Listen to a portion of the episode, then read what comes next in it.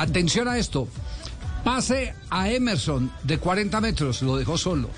Pase a Chicho, tiró por arriba el Chicho. Pase a Uribe, que fue una jugada que se discutió si había habido contacto o no para penal. Pase a Ruiz, que le pegó con la derecha, ya en el periodo complementario.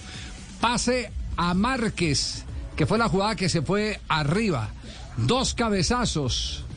El que originó la jugada de gol con el cual se ganó el partido, que se estrelló en el palo y le cayó al anotador, al, chico Valencia, a Jader Valencia. Eh, además eh, de estar presente en casi todos los circuitos de millonarios. Por supuesto que eh, mm, ese nombre es un nombre muy conocido para la afición embajadora. Se llama David McAllister Silva. Bogotano. David McAllister Silva. Entonces, las jugadas de más incidencia ofensiva de millonarios pasaron por los pies de McAllister Silva. McAllister, ¿cómo le va, David? Hola, buenas tardes, Javier. Un saludo para ti y para toda la mesa de trabajo. Me imagino que feliz, ¿no? Mucho, mucho. La verdad es que muy, muy contento que, que el trabajo esté dando sus, sus frutos. Ya, ¿cómo prepararon este partido? Eh, porque los, los clásicos siempre nos deparan pronósticos reservados.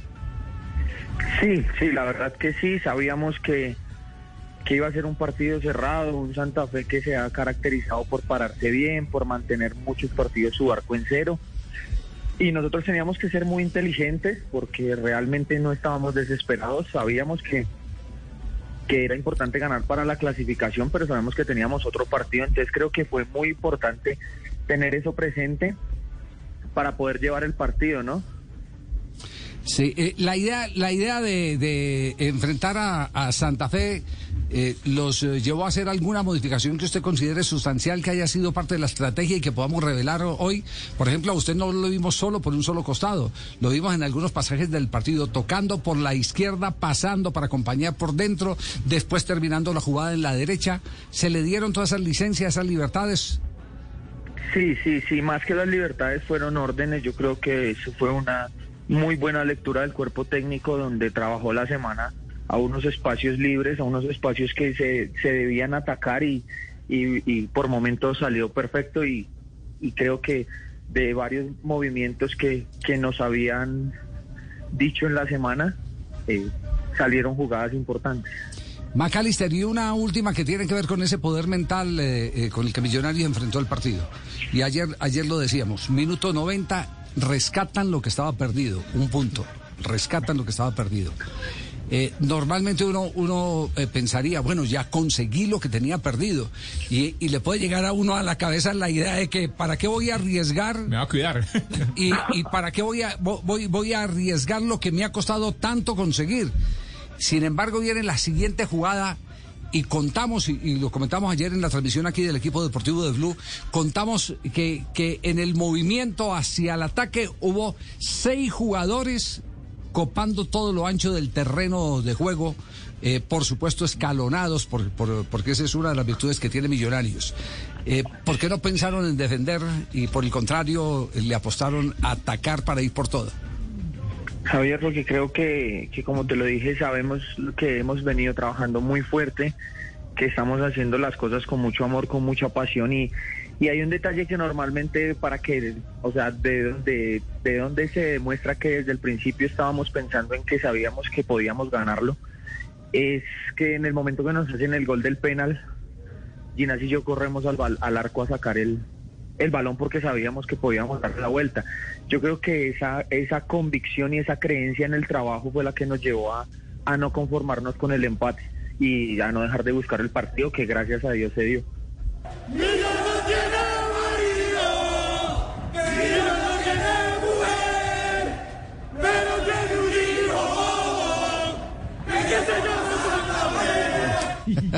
Cada uno celebra, cada uno celebra. Sí, exacto. Eh, pero, pero no le puedo dejar de preguntar porque definitivamente en los momentos de euforia a veces se salen de, control. ¿Qué pasó al final del partido entre los jugadores de Santa Fe eh, y el cuerpo técnico de Millonarios? Porque parece que el asunto no fue con el asunto no fue con los jugadores, sino con cuerpo técnico. Sí, sí, sí, creo que fue ahí un cruce de palabras entre Palacios y el, y el preparador de arqueros nuestros. Eh, de calentura de partido. Eh, como yo, yo decía, hay que entender las dos partes, nosotros con la euforia y la alegría y ellos de pronto con la frustración, porque pues nosotros en este deporte hemos estado de los dos lados, ¿no?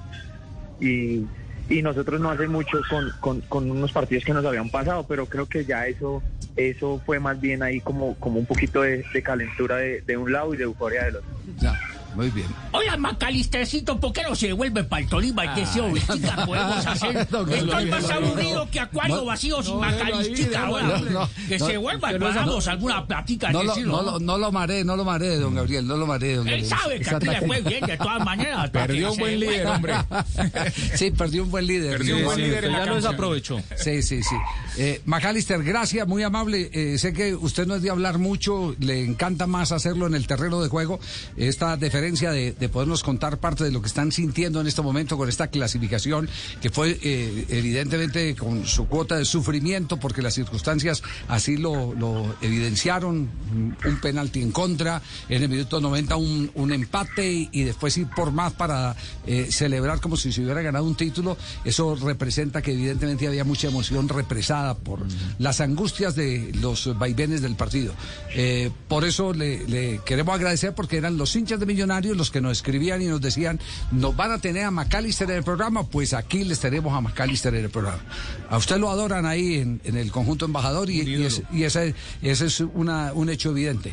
Eh, así que esperamos eh, que más adelante en otros logros podamos seguir conversando con usted, McAllister. Muchas gracias, muchas gracias Javier y esperemos de la mano de Dios poder conversar como, como, como usted lo dice con otros logros.